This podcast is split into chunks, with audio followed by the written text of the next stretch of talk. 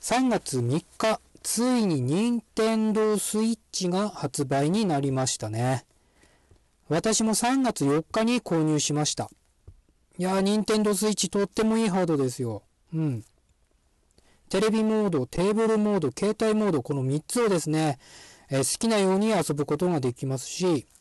あと、なんといってもですね、ジョイコンの、あの、ネーミングっていうんですかね。楽しいお裾分けっていうこの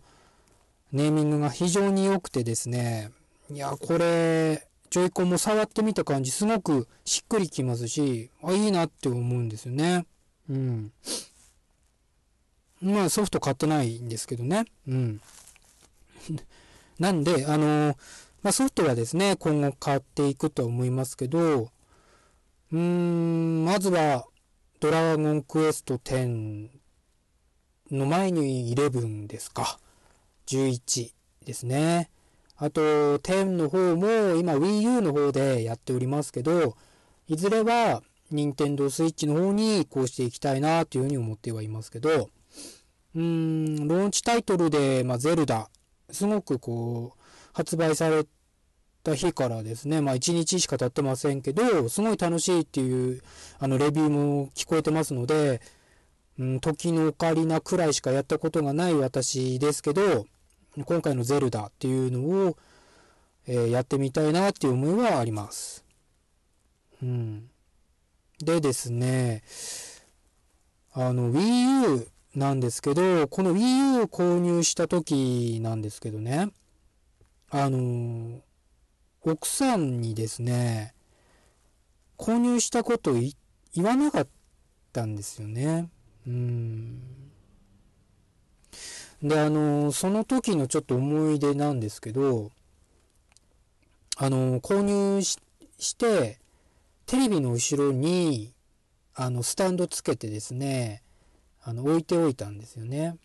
で、あの、スキンシートっていうのがあってですね、あの、黒だったんですけど、私あの、本体だったり、まあ、携帯機だったりにこう指紋がつくのがすごい気になる方でして、あの、スキンシートっていうのを買ってですね、ちょっと和柄のですね、スキンシートをこう貼ってですね、えっ、ー、と、本体と、あと Wii U のゲームパッドの方にも貼りまして、えー、置いておいたんですよ。で、奥さんの方には行ってなかったんですね。で、1週間くらいしてから、あの、奥さんの方に、ちょっとネタばらしみたいな形でしたんですけど、あの、私にしてみれば、あの、その奥さんの反応が、すごくこう、プラスの方になるだろうなっていう思いがあったんですよね。なんですけど、あの、全然真逆でして、あすんごい怒られて、なんでその買った時に言わないんだとか、あのー、なんでこうやってその Wii U をそのシールを貼ってカモフラージュしておくんだとか、全然それ違うんですけどね。あの自分指紋が気になるから、あの貼ってたとか関係なくて、あの奥さんにはもうすごい怒られまして。えー、怒られましたよ。うん。怒られたんですね。うん、なんで今その話したかっていうとですね、まあ、任天堂スイッチ発売されまして、あのー、まあ、すごいちっちゃいんですよね、本当に。あのー、うん、携帯機のプレイステーションビータをもうちょっと大きくしたような感じっていうんですかね。うん、非常にコンパクトなんですよ。で、ドックっていうのも非常に小さくてですね、そこにこうガシャッと入れるんですけど、まあ、あの Wii U、テレビの後ろに Wii U がありまして、その横に置いても全然気にならないくらいの本当に小さいんですけど、まあ、そこに置いてるんですよね。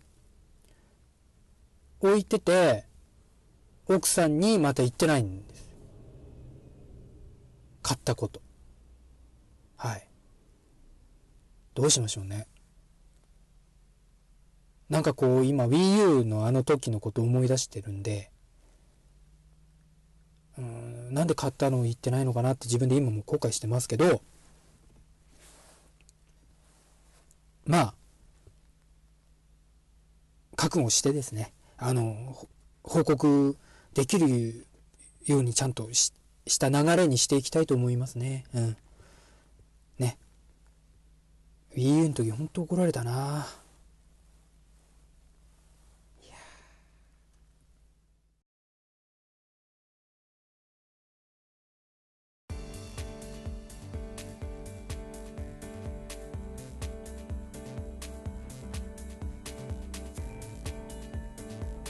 はい、ということで始まりました寺子屋文庫第8回。えー、この番組は既婚者ゲーマーヒゲトトが、えー、学び屋の片隅でゲームについて語り合ったあの頃を思い出しながら、えー、語るゲーム系ポッドキャスト番組となっております。えー、ということでですね、えー、3月3日に発売した Nintendo Switch のお話から始まりましたけども、えー、今回なんですが、えメタルギアソリットについてちょっとお話ししていきたいなというふうに思ってます。えー、任天堂でですね、発売されました、えー、任天堂 3DS ですね、の方で発売されたメタルギアソリッド 3D の方を取り上げていきたいと思っております。えー、メタルギアソリッド3なんですけど、2004年ですね、12月に PS2 のソフトとして発売してですね、え、2005年にはですね、え、サブシスタンスが出まして、2011年にはですね、HD エディションですね、え、こちらですけど、プレイステーション3、えー、プレイステーションビータ、Xbox360 の方で発売してですね、今回取り上げます、えー、メタルギアソリッド 3D ですけどもこちらは2013年の3月に、え、3DS の方で発売しております。まあ様々なハードの派生版が出てるっていうことですけども、えー、今回ですけどやってる方だったりですねやってない方やってる方に関してはもう一回やり直してみたいなとか思うようなですね、えー、内容にしていければいいかなというふうに思ってまして、えー、メタルギアソリッド 3D の、えー、システム的なところっていうんですかね、えー、寺子屋でよく話してるその追加要素っていうところをメインにですねそこから、えー、面白さっていうかですね魅力っていうところを話していきたいと思うんですけども。えーと、ストーリーに関しては今回は、えー、まあ寺子屋文庫はいつもそうですけどもストーリーに関してはお話ししません、えー、今回は 3D の話しますけども、際にプレイしてですねストーリーの方はじっくり堪能してもらいたいなっていう風な思いでありますまあプレイしたことがない方に限りますけどもそういう思いでありますので、えー、今回はシステム的なところを踏まえてですね話していきたいと思っておりますということで、本編の方に行きたいと思います。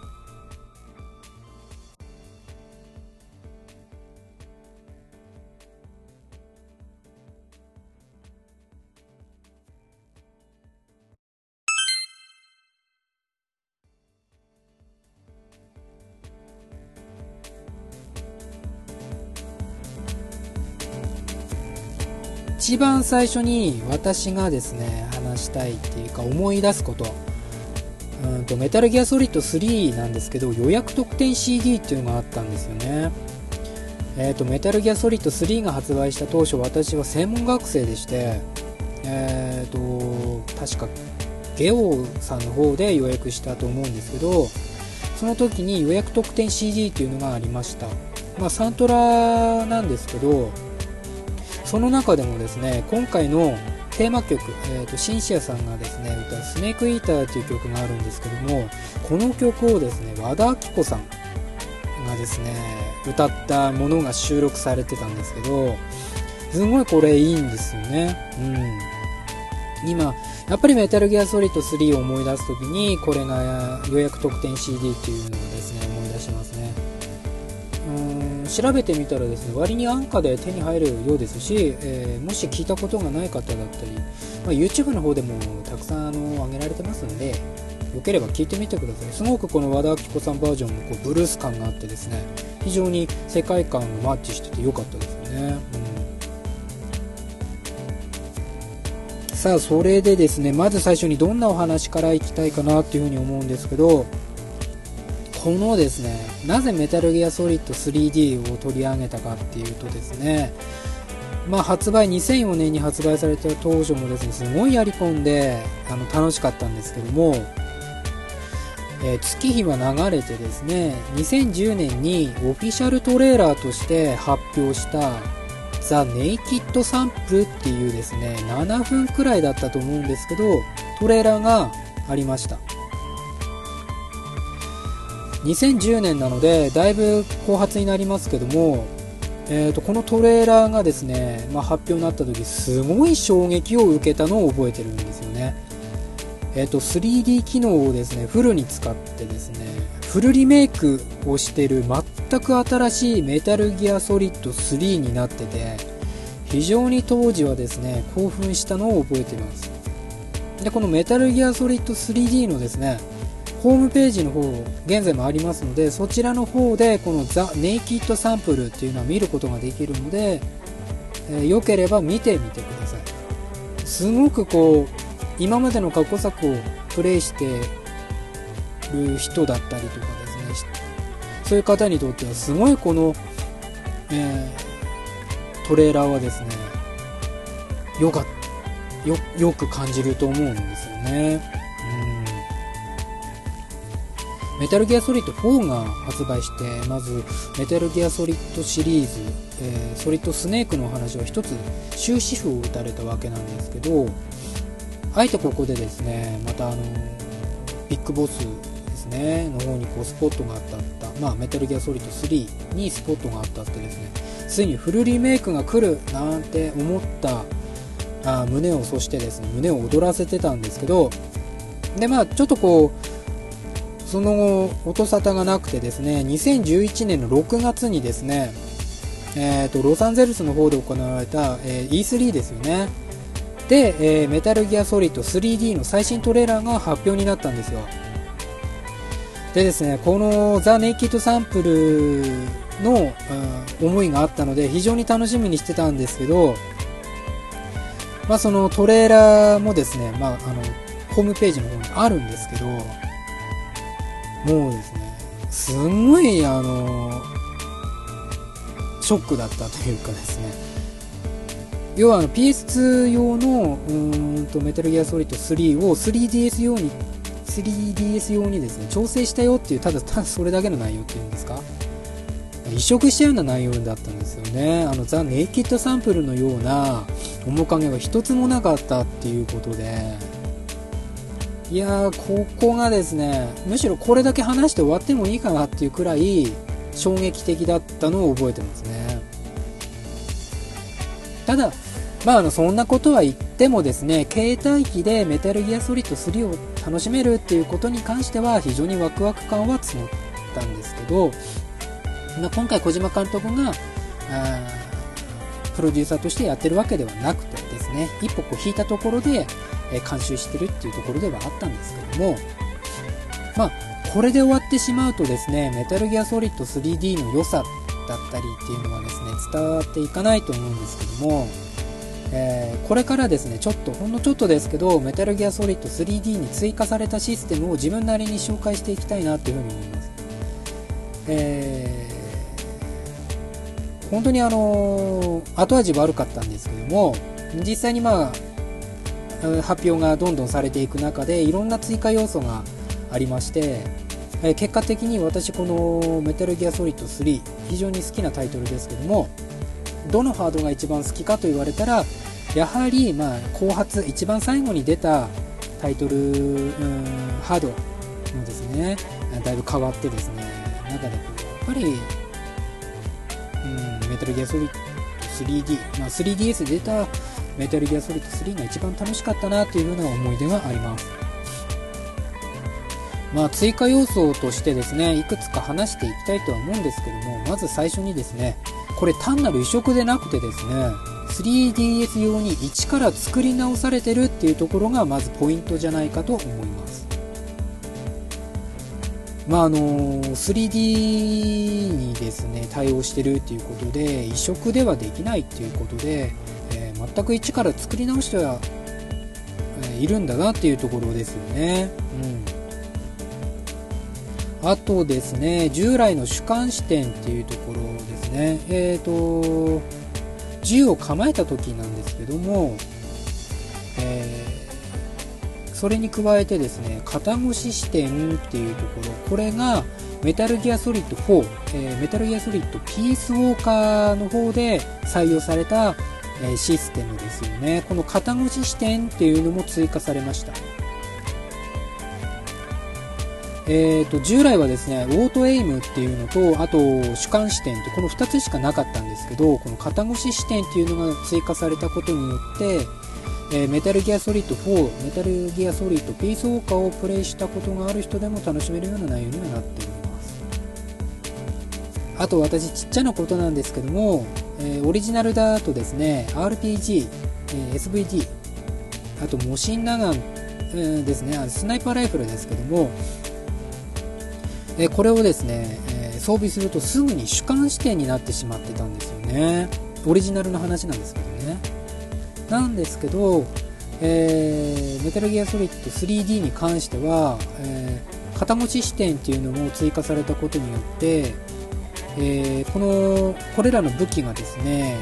え持っても装備してもですね主観にならないでですねえー、この武器を持ったまま走ったり歩いたりとかって移動ができるようになった。ということでですね戦略性が非常に上がったっていうところもあります、まあ、もちろん肩越し視点で撃つこともできるので非常に戦略が上がったっていうのがありますね。それにまああのこの武器のモーションを見ることできたりとかですね。これやっぱりあの4だったりピースウォーカーにとほぼ同じシステムになったっていうことで非常にやりやすさが増しましたね、はい、あとフォトカムフラージュっていうのが追加になりました。これなんですけど本体の 3DS のカメラで撮った写真なんですけどそれをですね迷彩服の模様にすることができるっていうこういう面白いですね、えー、追加要素もありました。なんで自分が好きな写真を撮ってですねえそれをですね、えフォトカモフラージュとして追加することができて、えーと、迷彩のですねそのカモフラージュ道にも関係してきたりしてですね例えばこう手持ちの迷彩服で非常にこういいものがなかったりした時にその色に合ったものをですね取ってですねフォトカモフラージュで設定するとまあ、その場でですねすぐにあのカモフラージュ率を上げることができたりとかっていうこともできましたね、うん、あと下画面にですねマップが常に表示になりました。これは、3DS の2画面に対応してるっていうところでですねあの非常にやりやすくなりましたよね。あと即座に武器だったり装備のですね着脱ができるようになりました。要は直感的なインターフェースになったっていうことですよね。あと私が非常に好きなのが、えー、地味なんですけどあの中腰移動ができるようになったっていうことです。これもメタルギアソリッド4メタルギアソリッドピースウォーカーで採用になった、えー、システムですけどもまあ本編にそこまで関与はしないんですけどそのジャングルを、えー、単独潜入する緊張感っていうところがですねあの非常にこの中腰視点で動くことができるようになって、えー増したところではあるんじゃないかというふうに思いますよね。うん、あとそうですね思い出す限りで言えば最後に任天堂っていうこともあってですねあの本編中にケロタンっていうですねあのマスコットっていうか置物があったんですけどこれがですねヨッシーに変更になったっていうのも良かったです。でこのケロタンっていうのはえ説明するとですね、え各エリアに隠されている人形なんですけどまあえーと、3DS 版だとですねこのヨッシーなんですけど64体いるんですけどでこの各エリアに隠されているヨッシーですね。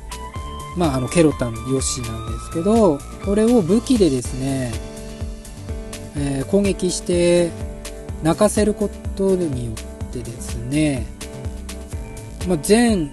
部ですねこのケロタンを泣かせることができればメタルギアソリッドです、えー、ソリッドのシリーズで有名なですねアイテム、まあ、隠しアイテムなんですけどステルス迷彩っていうのが手に入りましたね、確かグロズニーグラードあの後半に出てくるんですけどその滑走路ってですねシャゴホットっていうところの戦闘があるんですけどそこでの戦闘時にえケロタン、ま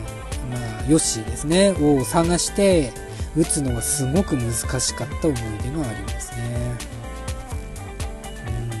うん、あのやったことある方ならよくわかるんじゃないかなというふうに思うんですけどもそういうことがありましたね。という感じでですね、まあ、追加要素っていうのはこれくらいなんですけども、まあ、他にもちょっといろいろジャイロセンサーとかってありますけど自分がですね、えー、声を大にして言いたいのはですね、えー、今言った6つですかね。はい。えー、その他にもですねオリジナルにあったですねガイザベージっていうあのやったことある方はわかるんですけどもこれがですね収録されていないっていうのはちょっと残念なとこでしたね。えちなみにですねメタルギアソリッド HD にも収録はされてなくてこのガイザベージっていうこのミニゲームっていうジャンル枠なんでしょうかね。これに関してはオリジナルのみでしかプレイすることができないので、えー、非常にこれは残念ですね、まあ、このガイザベージって何かってですね言うとですね本編のですね後半に、え、スネークが収容所に、えー、投獄された際にですねセーブしてゲームを1回中断するんですよね。で再開時にあのまあ、そのセーブデータを読み取って再開するとですね全くメタルギアとは関係ないゲームが始まるんですね。モノクロゲームなんですけどうんこれがですねよくできてて一定の敵を倒したり主人公が死ぬと強制的に終了になっちゃうっていうことなんですけどこれまああの発売した後にですね結構話題になるなったんですよね。まあ、小島監督が、えー、手掛けるゲームにはですね、こういう面白い要素がたくさん散りばめられてるんですけど、後々ちょっと調べてみたらですね、これ小島プロダクションで開発していた作品だったんですって。ただスプラッタ要素が非常に強すぎたためにボツになったものを再利用したっていうのがこのガイザベージっていうものだそうです。うんこれに関してはですね、あの非常に面白いので、まあでもこれに関してはおまけみたいなものなので、うん、これだけでも多分あの動画で上がってるので見てみても面白いんじゃないかなというふうに思います。他にはですね、遊ぶ要素として、えー、とその思い出したものとしてですね、えーと、やり込み要素が非常にメタルギアソリッドシリーズは多くてですね、えー、本編を何回も何回も、えー、プレイすることになる周回プレイになるんですよね、えー、その中でやっぱり徐々に徐々に飽きてきたりすることもあると思うんですけどその中で、えーと、銃撃をですね受けると負傷してしまうんですよね。あのスネークなんですね。でキュア画面っていうのがありまして治療することができるんですよ。これも一つのゲームシステムなんですけどメタルギアソリッド3にはですねコブラ部隊っていうですねちょっと怪人的な、えー、キャラクターたちが出てきまして、まあ、ボスっていう位置づけなんですけどこの1人にですねザ・フィアーっていうキャラクターがおりましてこのザ・フィア戦でですねボウガンを撃ってくるんですけどもこのボウガンの矢を体に受けるとですね矢が刺さってしまうんですよね。でですねすぐにキュア画面で矢を、えー、抜くとですね問題ないんですけどこの矢を体に刺さったまま抜かないでそのままほったらかしにしておくとですね矢が体に刺さったまま抜けなくなってしまうっていうですねことがありまして体にたくさんの、えー、矢をですね刺したままそのザフィア戦の後からプレイすることもできるっていうですねこんな面白いプレイもできたりするのがメタルギアソリッドの面白いところでもあるかなっていうふうに思います。こういうのやったことある方絶対いると思うんですけど面白いですよねこういうのもね、はいということでですね、えー、まあ、簡単ですけどもまとめですね。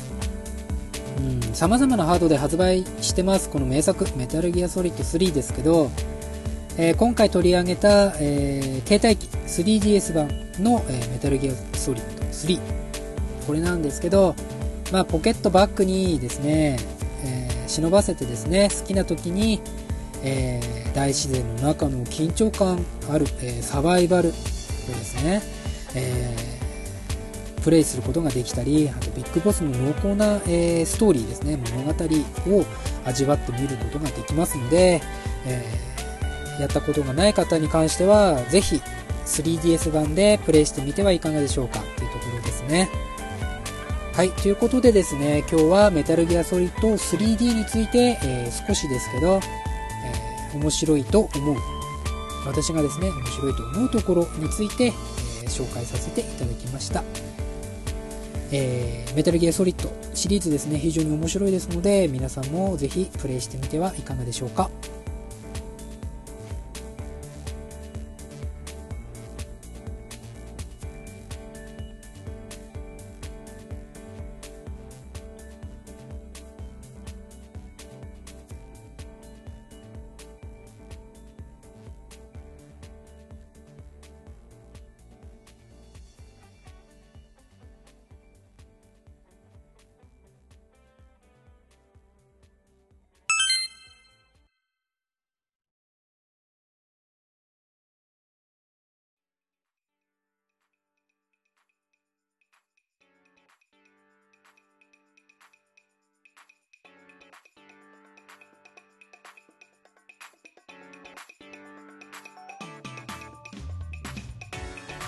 えそれでは、え超絶大義理のコーナーに行きたいと思います。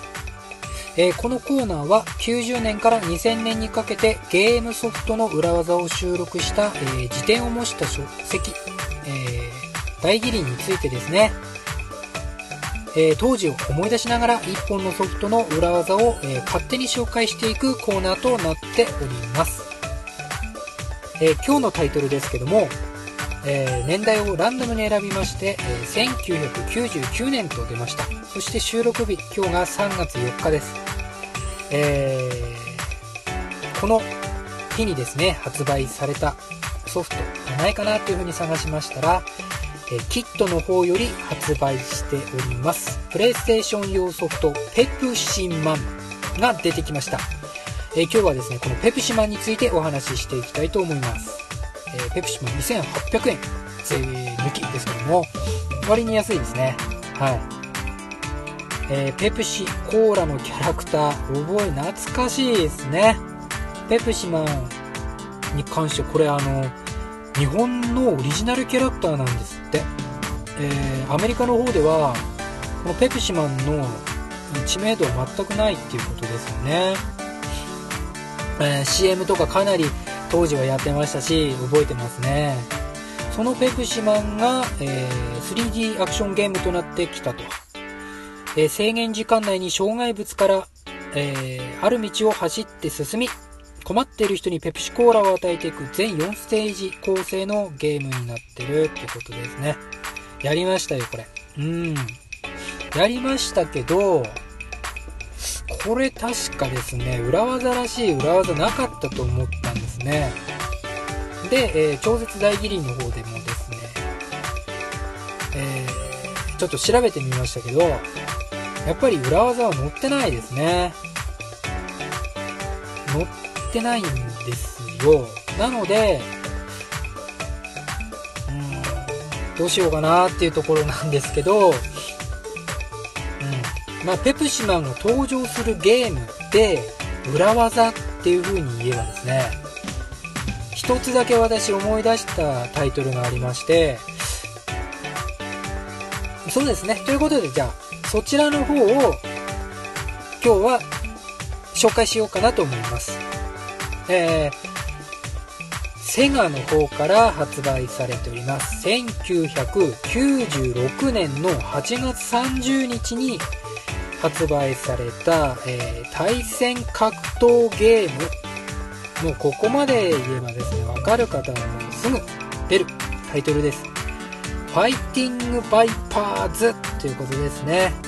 6800円税抜きっていうことです。いやー、懐かしいですね。3D 対戦格闘ゲームですよ。はい。えー、っとですね、アーケード版がもちろん最初だと思うんですけど、アーケード版に関しては1995年に、えー、と稼働していた様子ですね。見たことありますね。バーチャファイターだったり、やっぱり 3D 格闘ゲームがこの辺り非常に盛んになってきたところでしたので、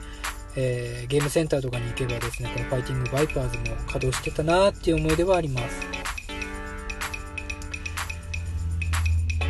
さあ、このファイティングバイパーズなんですけども、まあ、大ヒットしたバーチャファイターシリーズのゲームシステムをですね、えー何ていうかこう覆すっていうかですねアーマーっていう確かあのシステムがあったと思うんですけどもまああとキャラクターもですねすごい個性的なキャラクターが多かったと思うんですよね。うん。まあエンターテインメント要素を非常に高めた、えー対戦格闘ゲームだったんじゃないかなっていうふうに思うんですけどさあこのですねファイティングバイパーズの裏技になんとペプシマンが出てきたんですよね。はい。えー、その裏技をお話ししていきたいと思います、えー、どのキャラクターでもいいのでアーケードモードでゲームを始めます。そして自分の体力を残りわずかにするっていうことですね。一方的にこうえー、ダメージを受けると。するとランダムなんですけどペプシマンが乱入してくるっていうことです。でこの乱入してきたペプシマンを倒せばキャラクターとして、えー、使うことができるようになるっていうですね裏技ですね。やっぱりあのアーケードではですねこの要素はなくて、家庭用の移植版でですね、追加された要素なので、うん、当時ペプシマンを使用、まあ認知度もすごい高かったので、実際にこの隠しキャラクターとしてペプシマンを使ってる人はやっぱりいましたよね。うん。私も使ったことありますけど、うん、なんとなく覚えてますけどね、ペプシマン使えるってことでですね、結構この当時話題になった一つの裏技だったんじゃないかなっていうふうに思いますね。いや懐かしいですねペプシの、うん、今今だと知ってる方いるんですかね。私たちの代でなんまあ全盛期だったとこもありますけどペプシマンと聞いても今の人たち全然わかんないんでしょうかね。はい。ということで、えー、今回の超絶大義林のコーナーで取り上げました、えー、1999年3月4日に発売されたペプシマこちらの方から、えー、派生してですね1996年8月30日セガのより、えー、セガより発売されましたファイティングバイパーズ。こちらの方の、えー、隠しキャラクターペプシマンの裏技を紹介させていただきました。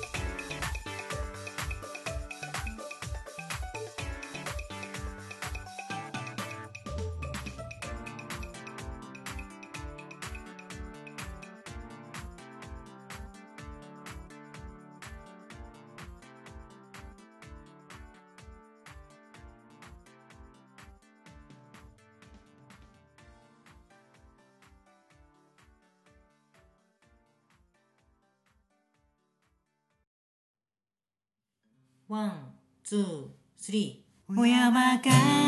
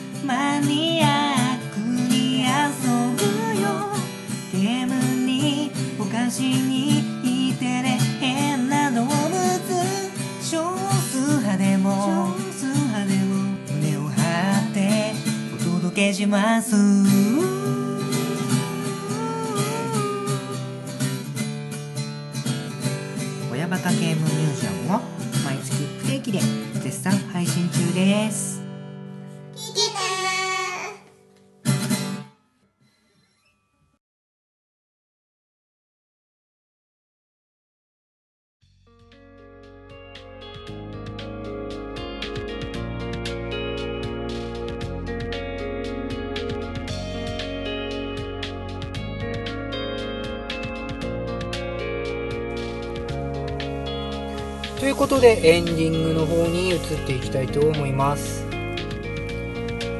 うんなんといってもまあ早めにですね奥さんの方に、えー、任天堂スイッチを買ったことを報告していかなければいけないということがまず一つですよね。ちゃんと説明できるかどうか心配ですけども頑張ってみたいと思います。あと、まあ、BU の時にですね、まあ、そういう風なところで、まあ、ゲーム関係でですね非常にこうお叱りの言葉をいただいたんですけど、まあ、うちの奥さんなんですけどゲーム自体はほとんどやらない方なので,、うん、で私やっぱりゲームは好きですしね。その中で、まあ、実際にこうゲームの理解に関してはある方だとは思ってはいます。自分がですねゲームの話をしたりすると、まあ、耳は傾けてくれるのでそれだけでもいいのかなっていうふうに思うんですけどもうん。まああのでもゲーム関係でちょっとこう夫婦仲が悪くなったりとかっていうことも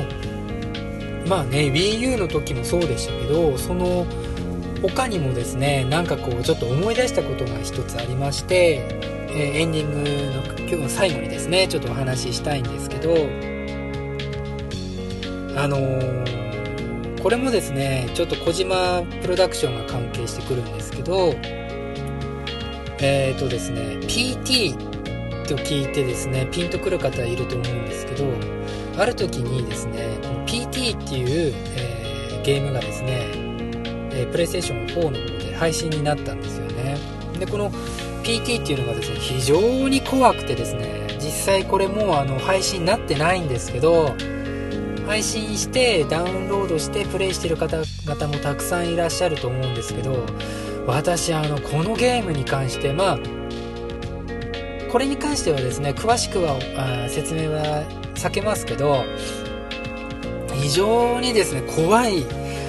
ですけど多分今までにないくらい怖いタイトルなんじゃないかなっていうそのゲームでしか味わえない恐怖体験っていうところで言うとですねこれはもうダントツに怖くて正直クリアできてないんですけどまあ体験版みたいなもんなんでそんなに長くはないんですけどいやこれ本当にですね怖くて。で夜にですね子供がまだ息子がですね1歳くらいの時かな。あのまあ、プレイステーション4のコントローラーの方に、えー、ヘッドホン端子がありますので、えー、Bluetooth ですですねこうやってたんですよね。奥さんも子供も寝静まった夜遅くにですね電気を暗くして、えー、PT をプレイしていたんですけどあるところでですねあのびっくりしてしまってまあいい年のですねおっさんがですねあの羽大きいですねすごいこう声を出してびっくりしてあの後ろに飛んでしまうくらいびっくりしたことがあってその音で子供が起きて大泣きをして奥さんに怒られるっていうですね思い出があります。もうあのびっくりしすぎてコントローラープレイステーション4のコントローラーにつけてた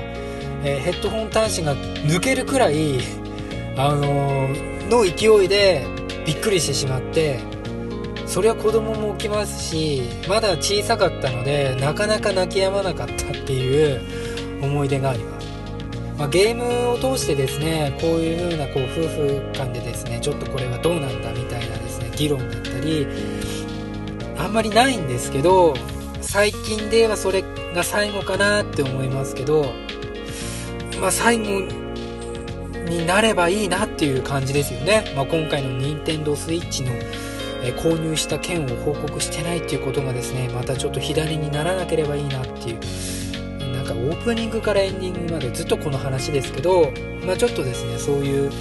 まあ、家庭とゲームっていうところでですねあのちょっと苦い思い出がありましてそのお話を最後にさせていただきました。はいということでですね寺子屋文庫第8回、えー、短いですけどもこれで終わりたいと思います、えー、8回まで来ました、えー、9回10回と、え残り、え迫ってきてますけども、まあ、1ヶ月に1回の配信、え家庭を持ちながら、えこういう、えゲームの話題について、え皆さんとですね楽しさを共有していきたいと思う中でですけどなかなかこうスケジュールが取れなかったりする中で、え、頑張って、え、そして楽しく、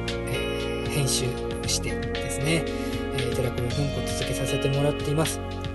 えーとですね、皆さんからですねあのコメント等をいただいておりましてそれについてはですね第10回の方で、えじっくりとですね一つ一ついただいたお便り、えーコメントについてですねお話